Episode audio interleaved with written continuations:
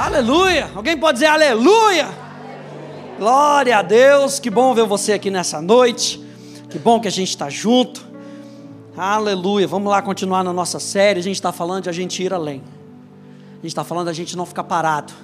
Ano de 2023 o ano da gente sair do lugar onde a gente está para conquistar tudo aquilo que Deus tem para a gente. Quem é que está comigo nessa noite? Tudo aquilo que Deus tem para a gente. A gente está aprendendo princípios importantes daquilo que Deus nos fala. A gente viu semana passada o capítulo ápice aqui de Josué, Josué capítulo 6, a vitória, as muralhas caindo, aleluia, meramente porque eles obedeceram a palavra de Deus. Isso não é algo mero, não é algo à toa, é algo que eu e você podemos fazer todos os dias e devemos fazer todos os dias da nossa vida: obedecer a palavra de Deus. E obedecer a palavra de Deus não deve ser algo difícil para a gente. E a gente vai ver hoje, Josué capítulo 7. Eu passei dever de casa para você que veio semana passada, ler Josué capítulo 7, se inteirar com essa história. E a história de Ai, gente, Josué capítulo 7, é um relato bíblico que nos serve de alerta contra as nossas próprias maneiras.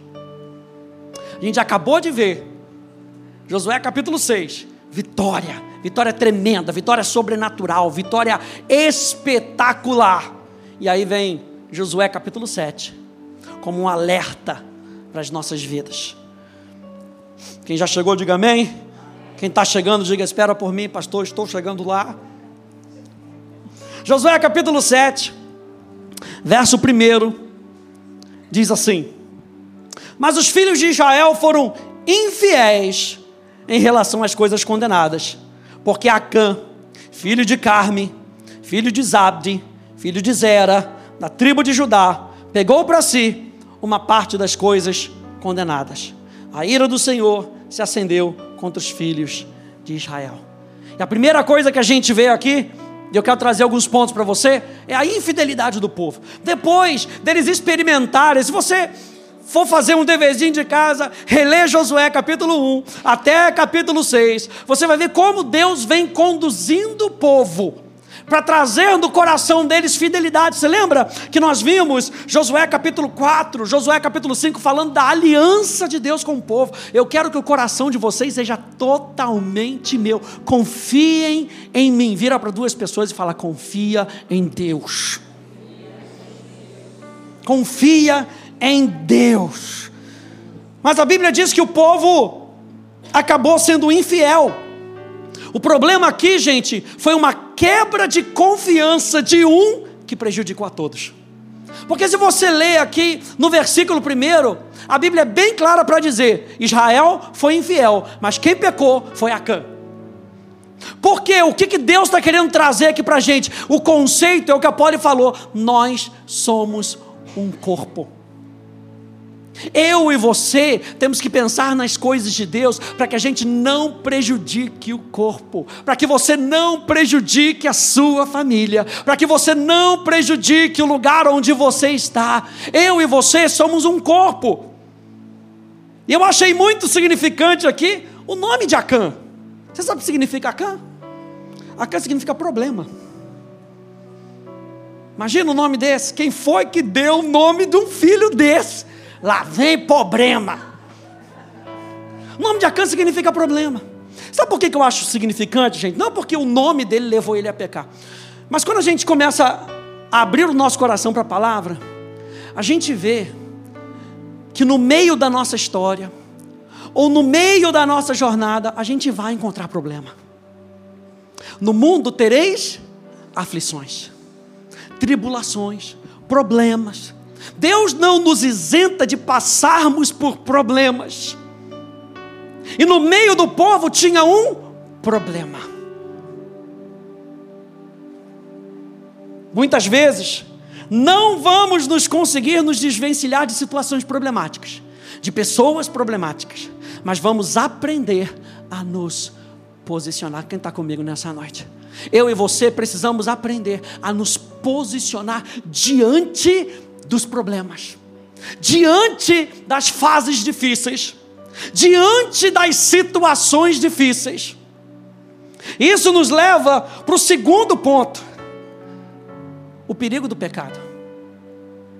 E esse capítulo, gente, é um testemunho, preste atenção nisso, da seriedade de não brincarmos com o pecado e das consequências sobre as vidas e a vida de outras pessoas.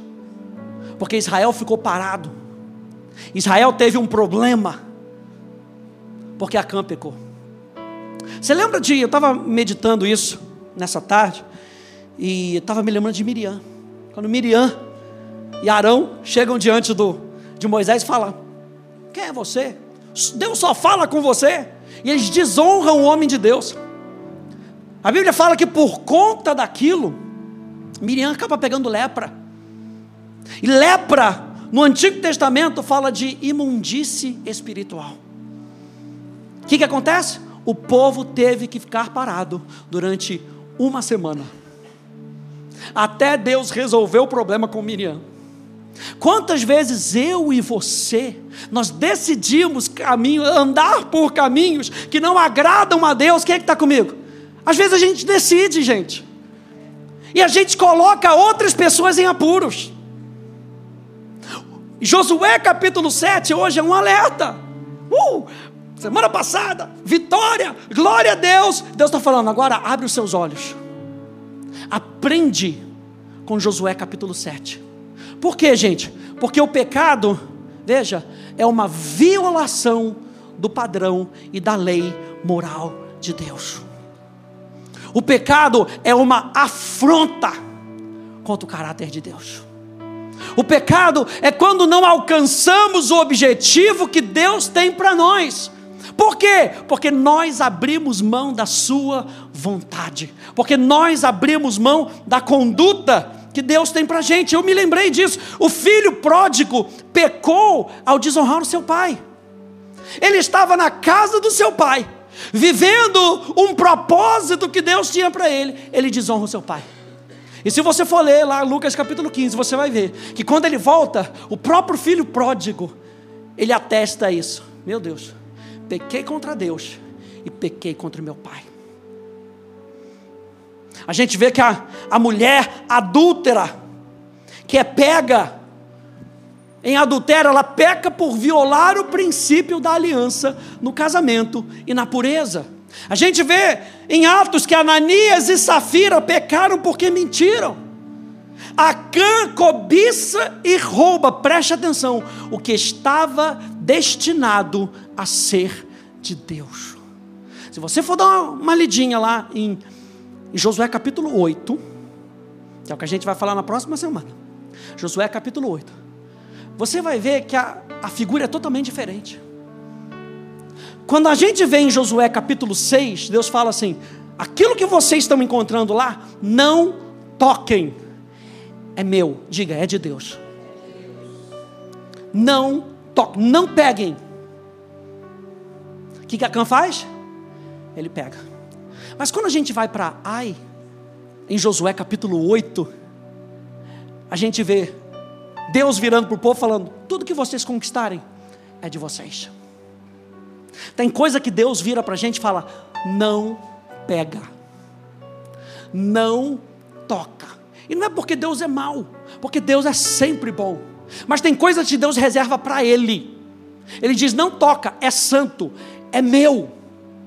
Tem coisas, e às vezes nessa fase da vida, Deus vira para a gente e fala: não. Aí passa um tempinho e ele fala: agora vai.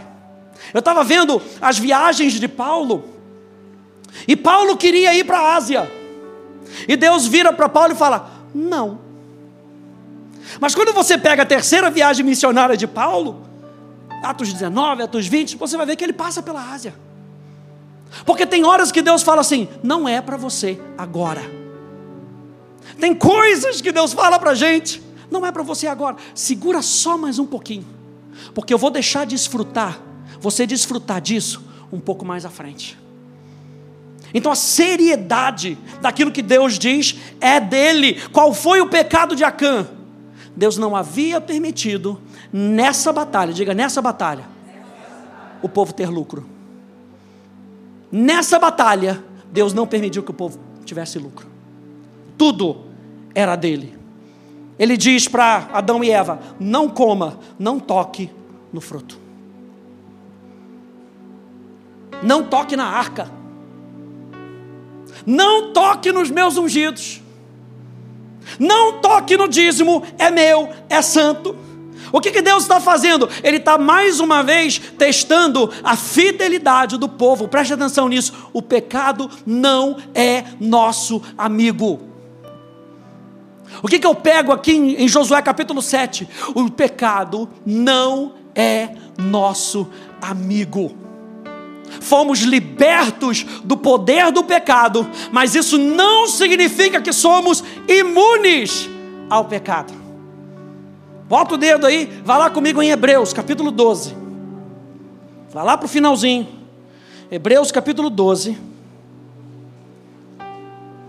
Lembra que a gente está falando de um alerta.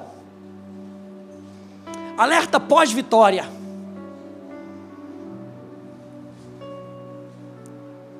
Hebreus capítulo 12.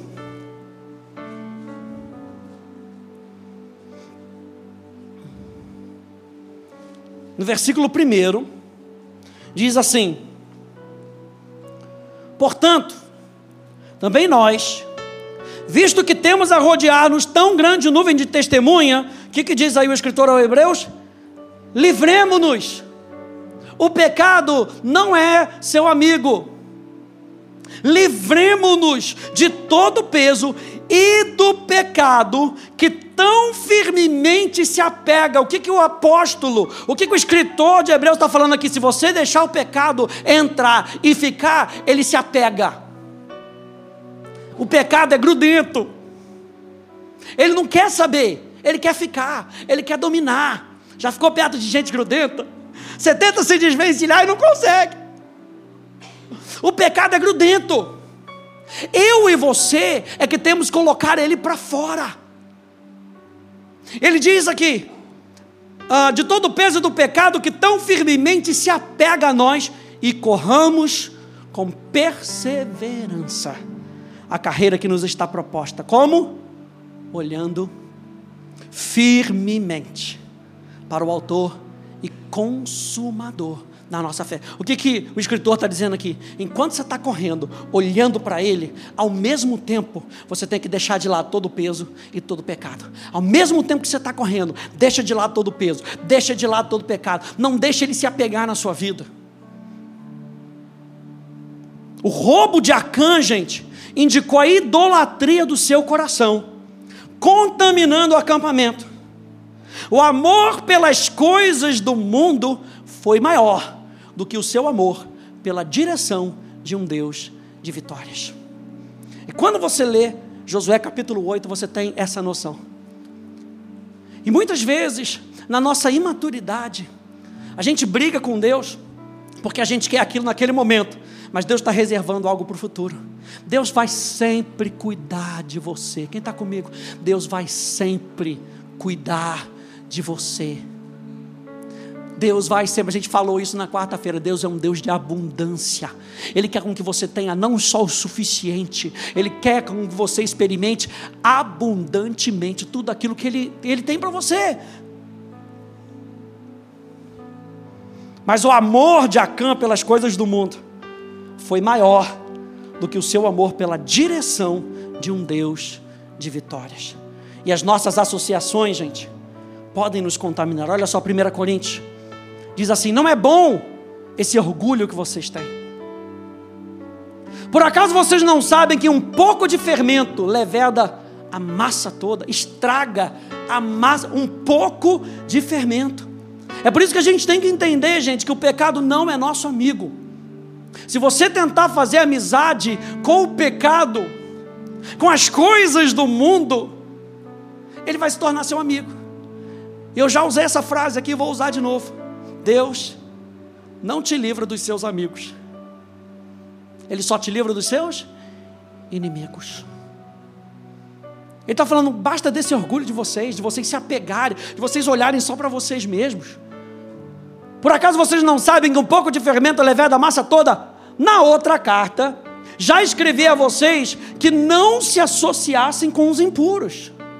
Refiro-me com isso não, apropria, não apropriadamente aos impuros desse mundo, aos avarentos, aos ladrões, aos idólatras, pois nesse caso vocês teriam que sair do mundo. Ele está falando, gente, o problema não são essas pessoas que estão no mundo, que estão vivendo da vida. Pastor, mas como é que eu vou fazer? Se na minha empresa só eu sou crente, se na minha casa só eu sou crente. O apóstolo Paulo não está falando das coisas desse mundo aqui.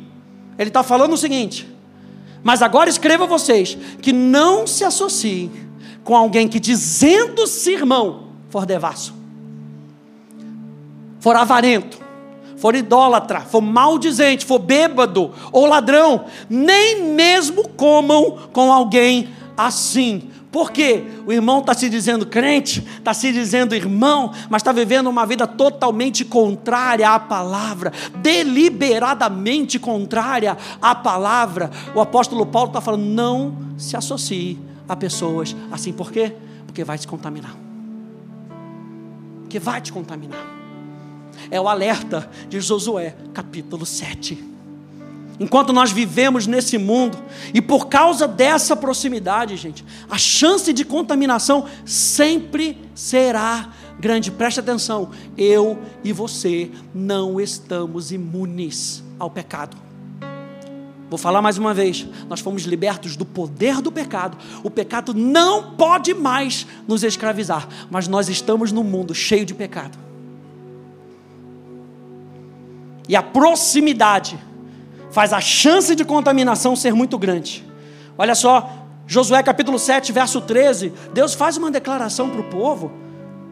Olha só o que, que ele diz: Não poderemos vencer os inimigos, Josué falando para o povo, enquanto esse pecado não for enfrentado e resolvido. Diga resolvido. Por isso que o apóstolo Paulo chega lá e fala: Chega do orgulho de vocês, senta diante de Deus e enfrenta esse pecado. Ele não é seu amigo. Enfrenta e resolva. Meu Deus. Olha só o que, que diz Efésios capítulo 4, verso 27. Na Bíblia amplificada diz: Não deixe nenhum espaço ou apoio para o diabo. Você entende que ele está falando uma carta para a igreja? Se ele está falando para não dar espaço para o diabo, é porque existe a possibilidade de cristãos nascidos de novo, cheios do Espírito Santo, que falam em línguas e dão umas rodadinhas espirituais, darem espaço para o diabo. E o apóstolo Paulo fala: não deixem espaço para o diabo, não dê nenhuma oportunidade para o diabo, não abram a brecha. Josué capítulo 7, no verso 2, volte lá comigo nos leva para o terceiro ponto. Josué, capítulo 7, verso 2.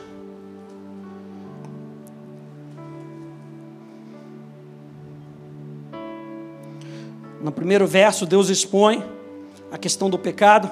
No verso 2, a gente vai começar a ver uma atitude que às vezes a gente faz. A atitude do chá comigo.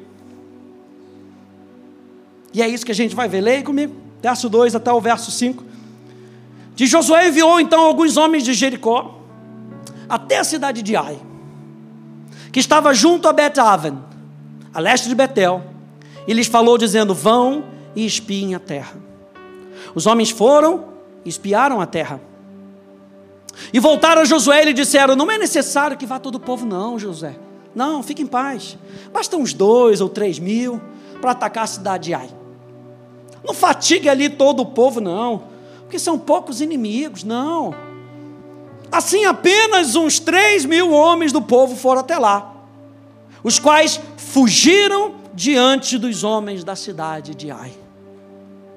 Os homens dali mataram uns 36 deles e perseguiram os outros desde o portão da cidade até as pedreiras e os derrotaram na descida. E o coração do povo se derreteu e se tornou como água. Você lembra que em Josué capítulo 4, capítulo 5, capítulo 6, o povo de Jericó é que estava assim? O povo de Jericó é que estava com o coração amolecido, com o coração com medo, por causa daquilo que o povo de Deus estava fazendo. Mas o povo de Deus, por não perceber o que estava acontecendo, não entendeu o que eles tinham que fazer. E ao invés de se submeterem a Deus, como eles fizeram no capítulo 1, no capítulo 2, no capítulo 3, no capítulo 4, no capítulo 5 e no capítulo 6, eles deixaram para lá. E a localização de Ai, gente, era uma localização estratégica. Ai era o próximo objetivo no caminho da conquista. E eu acho interessante quando a gente pega todos esses textos, e a gente estuda esses textos, é que a gente está tá vendo a conquista da terra. E a gente está vendo que é um processo. Eles não tomaram em um dia. Eles tiveram que cruzar o Jordão. Eles tiveram que conquistar Jericó. E Ai era o próximo passo para a conquista. Como aconteceu com Jericó, a derrota de Ai era vital para a conquista de toda a terra. Ai era bem menor que Jericó. Mas a sua conquista era essencial, porque daria a Israel o controle da rota principal que corria ao longo das terras altas, do norte a sul, na porção central do país. Gente, às vezes a gente é tão propenso a baixar a guarda e começar a confiar em nós mesmos ou nas nossas vitórias passadas e não no Senhor. Porque a gente vê, o objetivo foi tão grande, esse aqui é pequeno, eu consigo, chá comigo. E quando a gente olha para Josué, capítulo 7, a gente viu que parece que eles não tinham aprendido a lição. Uma vitória nunca garante a próxima. Quem está comigo nessa noite não dorme, não. Uma vitória nunca garante a próxima. Veja bem, a base da nossa vitória não é a conquista anterior. A base da nossa vitória é o próprio Senhor e a nossa dependência dEle. E quantas vezes eu e você erramos porque a gente quer fazer logo? Quem está comigo? A gente quer fazer logo. A gente quer resolver logo. E por tentar resolver logo, a gente tenta dar uma estratégia para Deus. Foi o que eles fizeram. Não, Josué, não precisa não, é pequeno, a gente dá conta. Manda dois, três mil, tá bom. Vai fatigar o povo. Olha o pensamento da carne, o pensamento humano.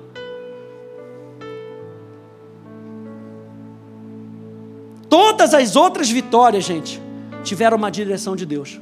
E eu pergunto para você, aqui em Josué capítulo 7, onde é que está a frase, assim diz o Senhor dessa vez? Essa frase não aparece aqui.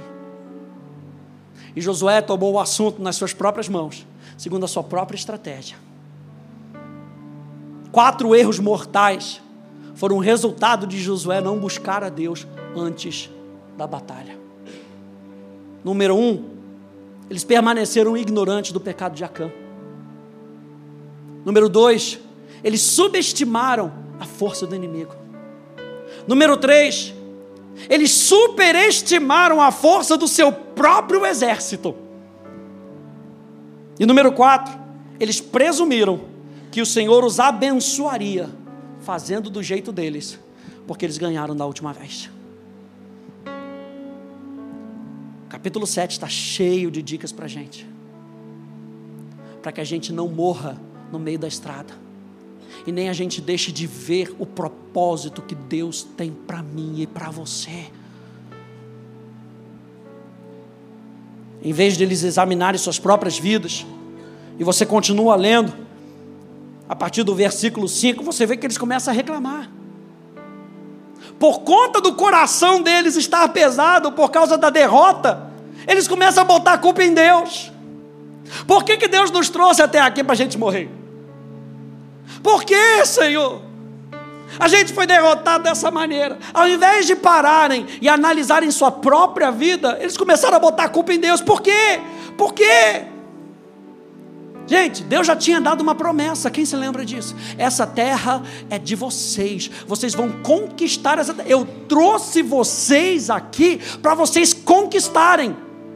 Eu trouxe vocês aqui para vocês experimentarem vitória. Essa derrota não veio de mim. Analisem seus próprios corações. Somos tão rápidos muitas vezes em ficarmos deprimidos desanimados, desorientados. Procuramos em todas as direções o motivo para a derrota, exceto em nós mesmos.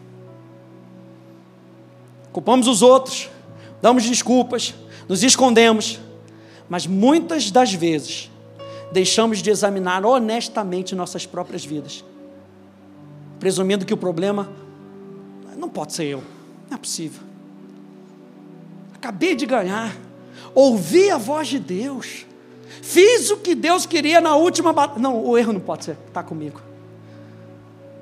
E a gente acaba de não fazer aquilo que Davi sabia que tinha que fazer, e que ele deixa escrito para nós: sonda-me, sonda o meu coração, vê se há em mim algum caminho mau, e me guia pelo caminho eterno. Josué capítulo 7 nos leva a um período da gente analisar a nossa própria vida, gente.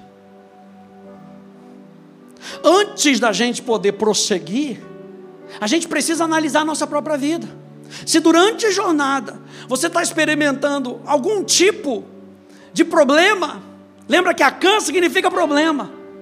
Pergunta para Deus, porque pode ser o um inferno, sim, vindo contra você. Paulo diz: Uma porta se me foi aberta, mas há grandes adversários. Há muitos adversários. Mas muitas vezes, o maior adversário, adversário que nós temos somos nós mesmos. Porque nós deixamos de buscar a direção de Deus e vamos buscar a nossa própria direção. E aí a gente não consegue fazer aquilo que Deus espera com que a gente faça.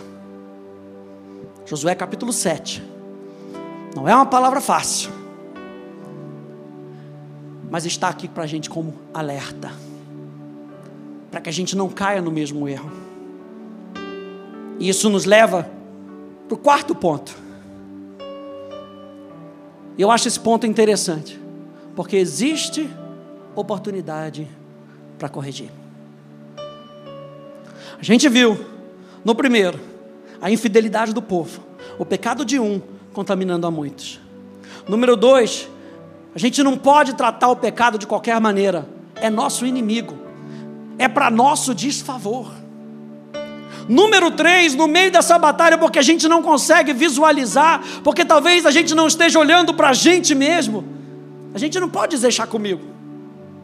Na jornada que Deus tem para mim para você, é sempre a direção dele. Você vai ver de Josué capítulo 1 até Josué capítulo 24, é sempre ele em primeiro lugar. Mas existe oportunidade para a gente corrigir. Josué capítulo 7, a partir do verso 10.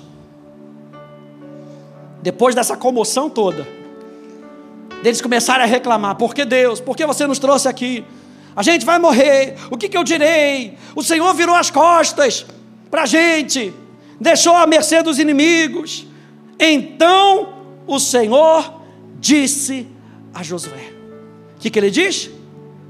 Levanta e Deus não está virando para Josué, e a expressão levanta aqui, ele não está virando para Josué e fala: Ah, filhinho, vai, levanta, vai, vai. É uma palavra de um rei para um servo. Pode chorar, menino. Seja homem. Levanta, enxuga o rosto, engole o choro e vamos para a batalha. A palavra levantar aqui no hebraico é a palavra cum. Muitas vezes significa levantar-se de uma posição prostrada por várias razões e de várias condições. Quantas vezes durante a jornada na nossa vida a gente enfrenta problemas, e por causa desses problemas, a gente se entrega a esses problemas e a gente fica prostrado, de cama, embaixo, não quero mais, não vou mais para a igreja. Ah, meu Deus, não quero falar mais com fulano. E Deus está falando: levanta! É usado para se levantar como um ato de preparação. Quando Deus está falando aqui, levanta, Ele está falando, levanta e vamos resolver essa parada. Deus vai resolver essa parada na nossa vida. Ele vai ajudar a gente a resolver os problemas.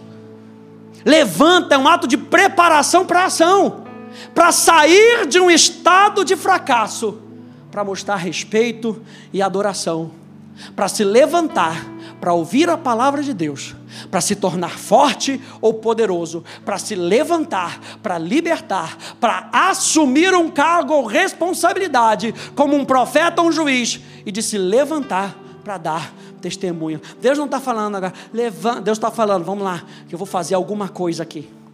Vamos lá, que eu vou resolver essa parada. Vamos lá, que eu vou usar você. Meu Deus, acabou o tempo, gente da gente ficar prostrado por causa dos problemas. Quem é que está comigo? Acabou o tempo, Deus está virando para a gente, em Josué capítulo 7, e Ele está falando: vamos resolver. A Poli falou aqui: vamos resolver, vamos ser rápido para resolver. Não fica correndo de Deus, não. Não fica correndo do problema, não. Enfrenta e resolva. Deus está falando para o comandante. Deus está falando para você, rei e sacerdote. Deus está falando para você que tem a capacidade de agir na palavra de Deus. Ele está falando com você. Não olha para o lado, não. Ele está falando com você. Vamos resolver. Se levanta. Eu dou a força para você se levantar. Deus estava falando: não é hora de ficar prostrado. Levantem-se e se preparem, porque eu vou mostrar para vocês onde vocês erraram. Ah, pastor, agora não.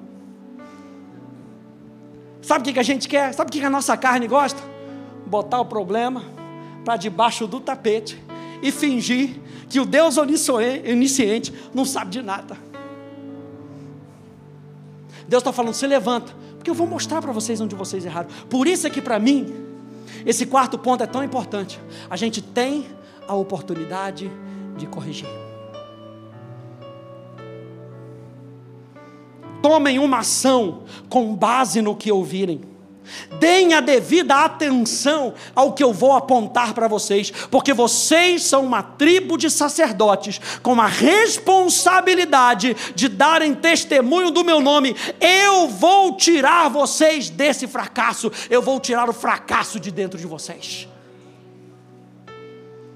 E o que, que Deus fala aqui? Levante-se, verso 10. Por que você está assim prostrado sobre o seu rosto? Verso 11. Israel pecou.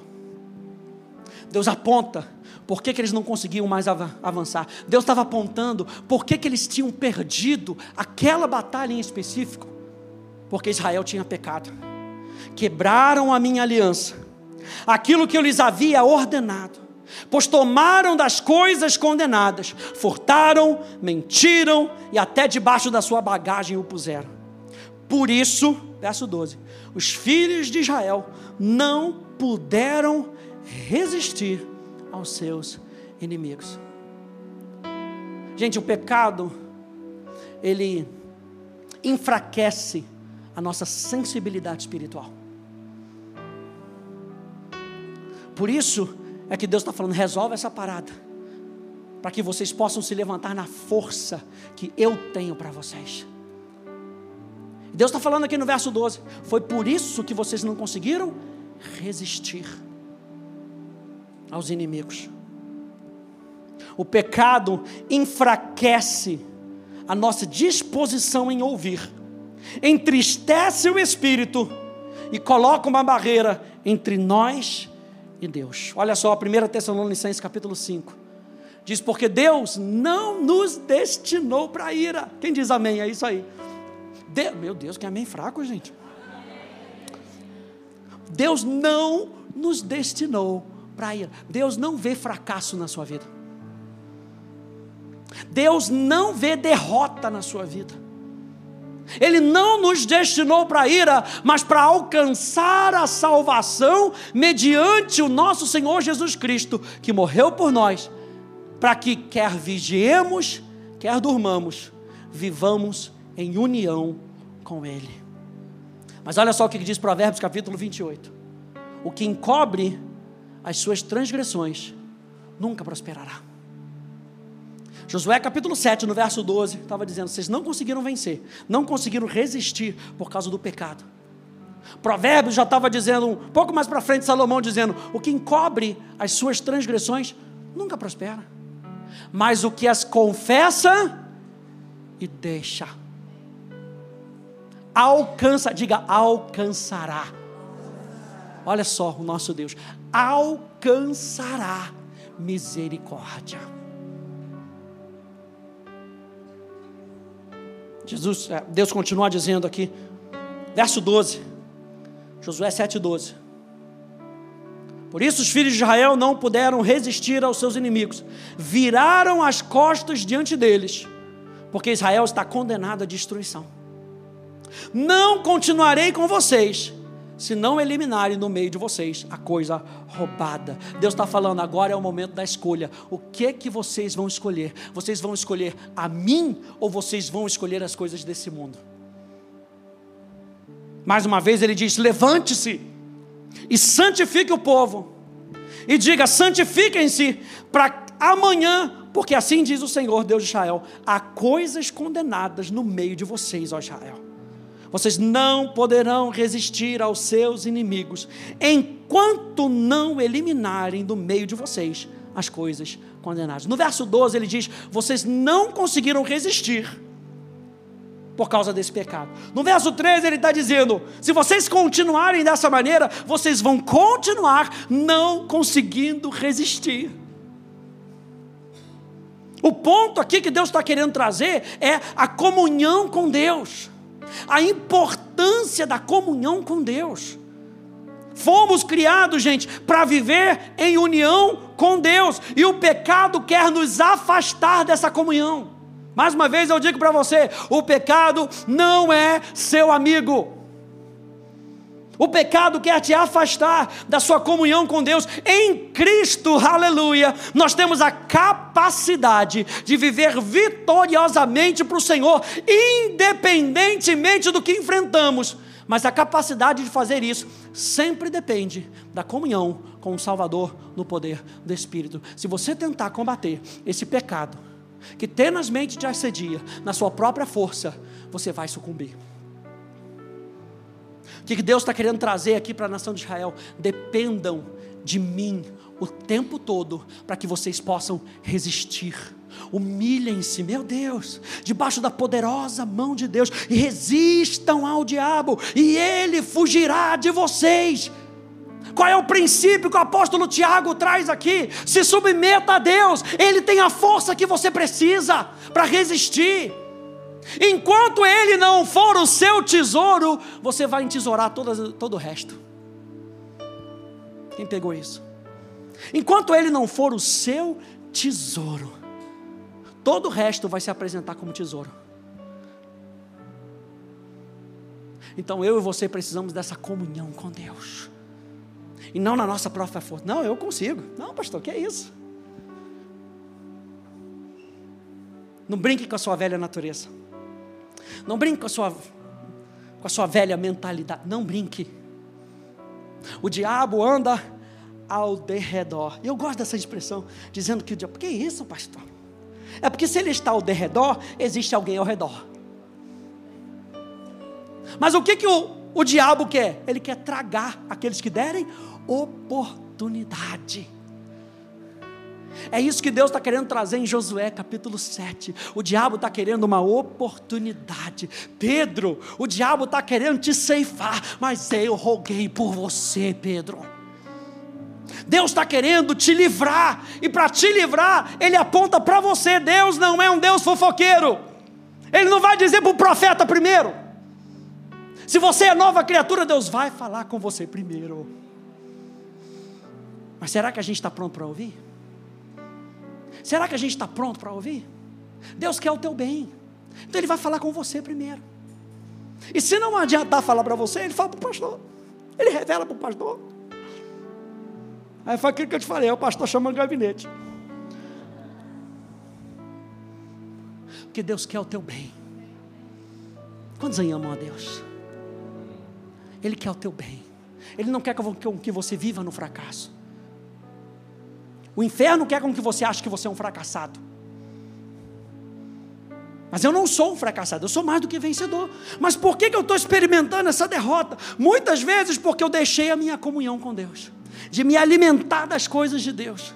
Eu comecei a me alimentar das coisas do mundo. E aí, com as coisas do mundo, o meu ego foi inchando. Olha o orgulho se inchando. Eu consigo, pastor. Não, deixa comigo. Isso é mole para mim.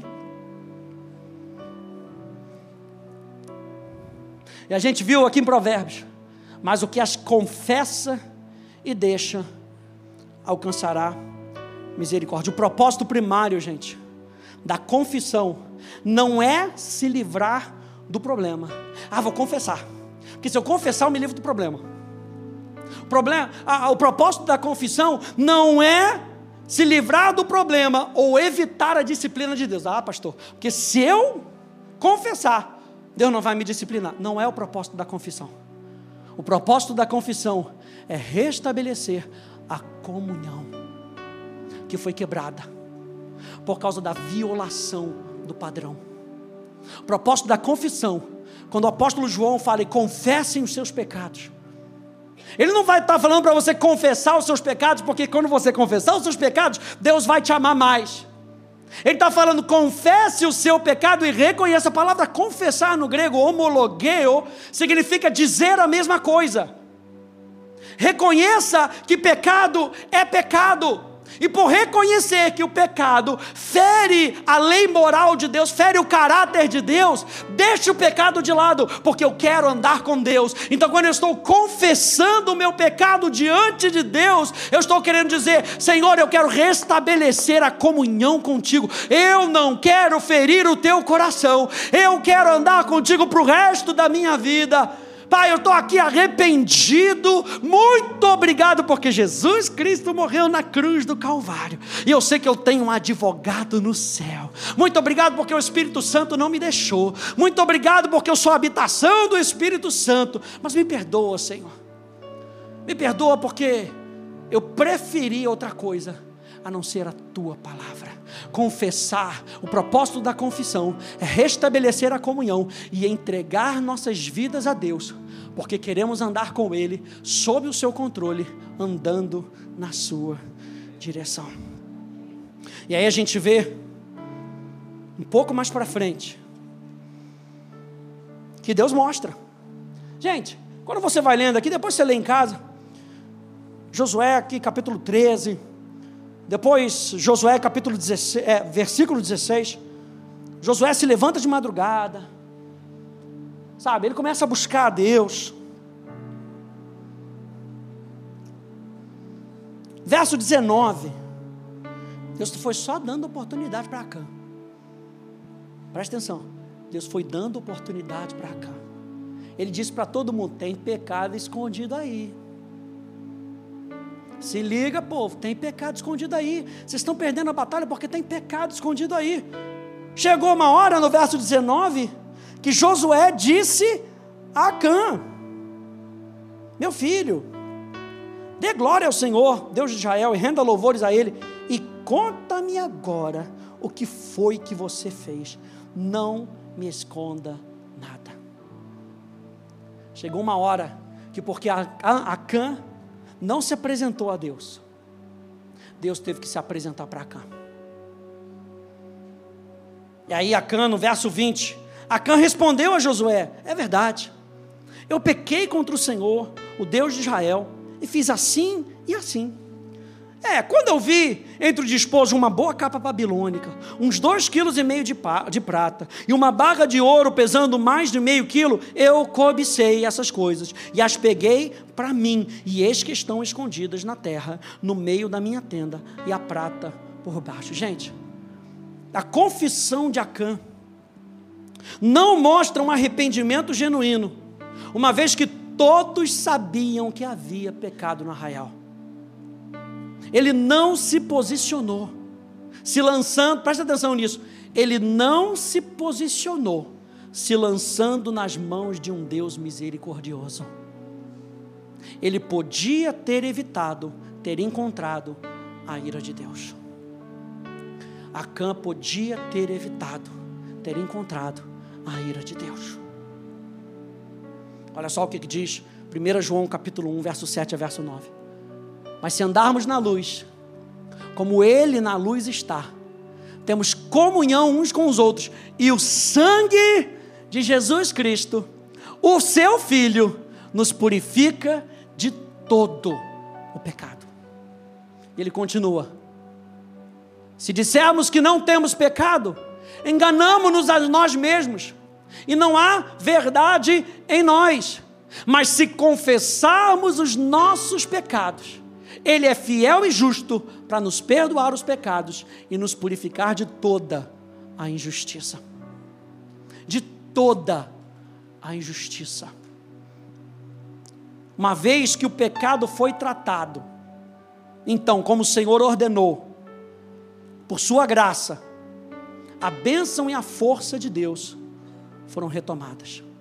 Mais uma vez somos lembrados de que o pecado conhecido em nossas vidas cria uma barreira entre nós e o Senhor, porque mostra como o nosso compromisso de seguir o nosso próprio caminho e de conduzir as nossas próprias vidas por meio das nossas próprias estratégias. Aí eu fiz a pergunta: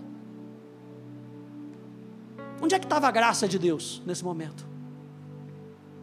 E a gente olha para Acã sendo morto, apedrejado. Onde é que estava a graça de Deus? E a resposta que veio no meu coração é: estava na própria direção divina. Não peguem. A graça de Deus dando a oportunidade para todo o povo, dizendo: não peguem, confiem em mim. Lembra que eu falei para vocês que na próxima, lá em Ai, próximo capítulo, Deus fala: aqui vocês podem pegar tudo. Deus estava falando: esse é meu, o próximo é de vocês. Só que eles não sabiam. Deus não dá o mapa todo completo para a gente. Ele diz: vai confiando em mim. Onde é que estava a graça de Deus? Estava quando Deus disse: não peguem. Por isso que o escritor de Hebreus diz que nós podemos nos aproximar do trono e encontrar misericórdia em tempo oportuno.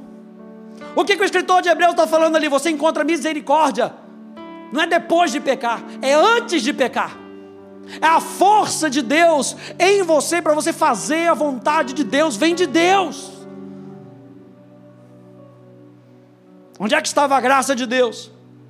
Dois, estava na oportunidade de Acã se arrepender e confessar o seu pecado antes de ser denunciado.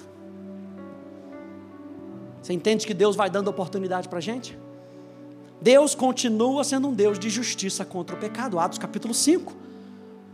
Disse então Pedro: Ananias, por que encheu Satanás o teu coração? Para que mentisses ao Espírito Santo e retivesses parte do preço da herdade, daquilo que eles tinham vendido. Guardando-a, não ficava para ti? Estava todo, todo mundo vendendo as suas propriedades e dando o dinheiro aos apóstolos. O que, que Ananias e Safira fizeram? Eles venderam, venderam por 100 mil, mas disseram que venderam por 200. Foram lá e chegaram e deram o dinheiro. Ó, oh, estou dando aqui o dinheiro para vocês. Eles mentiram. E o apóstolo Pedro disse: Vocês não mentiram para mim, não. Vocês mentiram contra o Espírito Santo quando vocês decidiram no coração de vocês ir contra a vontade de Deus. E vendida não estava no teu poder, por que formaste esse desígnio no teu coração? Não mentiste aos homens, mas a Deus. E Ananias, ouvindo essas palavras, caiu e expirou. E um grande temor veio sobre todos os que ouviram. Apocalipse capítulo 20, aqui na tela. Diz: mais alguns poucas coisas tenho contra ti. Que deixa Jezebel, mulher que se diz profetiza, ensinar e enganar os meus servos, para que forniquem e comam dos sacrifícios da idolatria. Até para Jezebel, olha só o que Deus diz: e dei-lhe tempo para que se arrependesse. Deus está nos dando, muitas vezes Deus está nos dando tempo para que haja arrependimento. E por que, que Deus está fazendo isso? Porque Ele quer ter comunhão comigo e contigo. Abra comigo para a gente terminar 1 Coríntios, capítulo 10. 1 Coríntios, capítulo 10.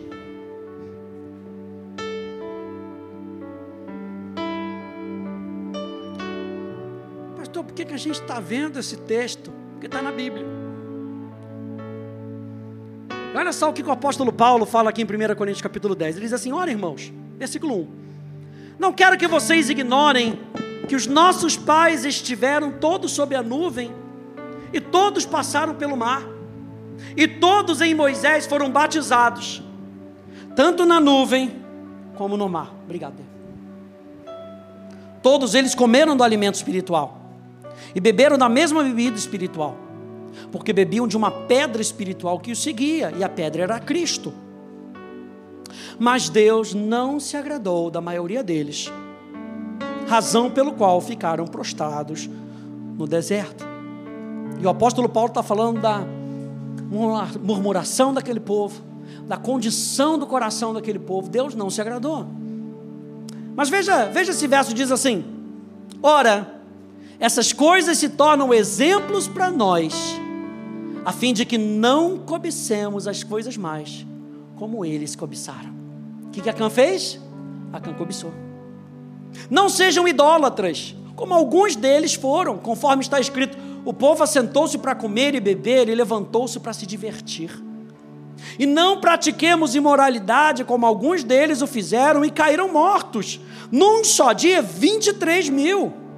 Não ponhamos Cristo à prova. E tem gente que quer dividir o Deus do Velho Testamento com o Deus do Novo Testamento. Ele poderia, se houvesse uma divisão, ele poderia falar: não coloquem Deus o Pai, porque era ele que estava lá no Velho Testamento, apesar da Trindade estar atuando no Velho Testamento, num todo. Não coloquem Deus do Velho Testamento à prova. Ele está falando, não coloquem Cristo à prova. O Cristo que quer com que você seja bem sucedido. O Cristo que quer com que você experimente vitória. O Cristo com que, quer, que quer com que você não experimente fracasso. Não coloque Cristo à prova, como alguns deles fizeram e foram mortos pelas serpentes.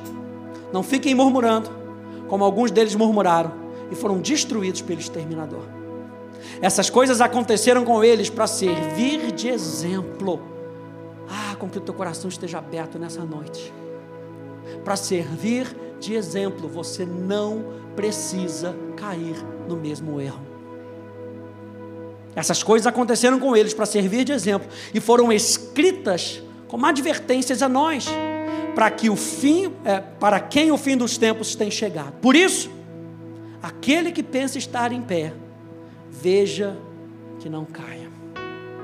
Não sobreveio a vocês nenhuma tentação que não fosse humana, mas Deus é fiel e não permitirá que vocês sejam tentados além do que possam suportar.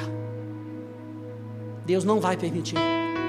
E se muitas vezes nós temos caído, é porque nós temos dado voz, não a voz de Deus, mas a voz da nossa própria carne, porque não sobreveio tentação que a gente não possa suportar. Pelo contrário, veja, juntamente com a tentação, proverá livramento, para que vocês a possam suportar. O que Deus quer é com que você experimente vitória. Olha só, Tito, capítulo 2, verso 11 a verso 15, na Bíblia Amplificada diz: Pois a graça de Deus, o seu favor, sua bênção e merecidos, veio, apareceu para a libertação do pecado para que, que a graça de Deus se manifestou? Para nos libertar do pecado e a salvação eterna para toda a humanidade. Ela nos treinou. Quem nos treinou? A graça de Deus nos treina. E às vezes a gente corre para Deus e pede graça a Ele só depois de ter pecado. E Deus está falando, pede a graça antes porque ela treina você. Ei, Deus está treinando a gente. A gente vai sair daqui mais forte, alertas dos desígnios do inferno, porque Ele quer parar a gente. 2023 nós vamos ficar alerta contra o inferno. É um ano da manifestação abundante de Deus. O inferno não vai parar a gente, mas a gente tem que estar alerta. Ele diz: Ela nos treinou para rejeitar e renunciar toda impiedade e desejos apaixonados mundanos, para viver uma vida discreta, temperada, autocontrolada, reta, devota, espiritualmente completa nesse mundo presente, aguardando o cumprimento, a realização da nossa bendita esperança, sim, o glorioso aparecimento do nosso grande Deus e Salvador Cristo Jesus, o Messias, o ungido, que se deu a si mesmo por nós, para nos redimir, para comprar a nossa liberdade de toda iniquidade e purificar a si, para si, um povo para ser peculiarmente seu, pessoas que estão ansiosas e entusiasmadas por viver uma vida que é boa e plena com ações benéficas. Diga a todos eles essas coisas. Exorta, aconselha, encoraja, alerta e repreenda com toda autoridade. Eu quero terminar dizendo para vocês que para que possamos experimentar o que Deus promete, precisamos nos render à Sua graça constantemente. Com que a gente, olhando para Josué capítulo 7, a gente possa aprender com o erro de Acã, e ao invés da gente se lançar nas coisas do mundo, a gente se lance nas mãos de um Deus misericordioso. Amém, gente? Fique de pé comigo, por favor.